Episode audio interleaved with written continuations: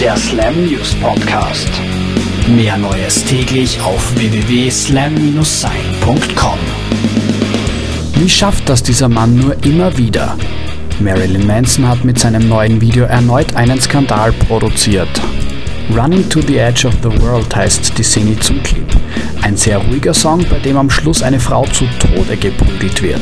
Die LA Times meinte dazu, es könnte sich dabei um ein Snuff-Video handeln, also um einen echten Mord, der von Manson aufgezeichnet wurde. Iron Maiden gehen das Ganze romantischer an. Sie werden nämlich die nächsten drei Wochen in Paris verbringen. Natürlich aber nicht nur, um Croissants und Baguettes zu verdrücken.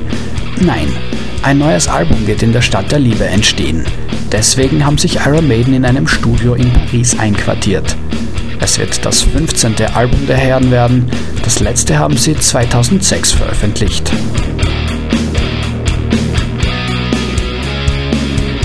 Joe Jackson, der Vater von Michael Jackson, hat jetzt, man höre und staune, seinen toten Sohn verklagt und zwar auf Unterhalt.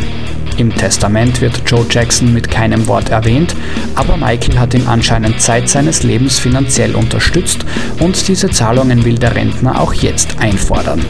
Schlappe 10.000 Euro im Monat wohlgemerkt. Er habe nämlich sonst keinerlei Einnahmen, so der 81-Jährige. Er tut uns wirklich und wahrhaftig sehr leid, der Arme. Do they know it's Christmas? Das fragen sich derzeit gerade Fucked Up.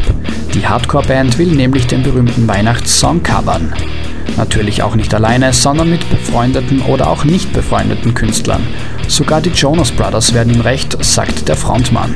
Und in altbewährter Manier wird auch mit diesem Release Geld gesammelt, welches dann allerdings kleineren, nicht so berühmten Charity-Unternehmen zugutekommen soll. Respekt! Der Slam News Podcast.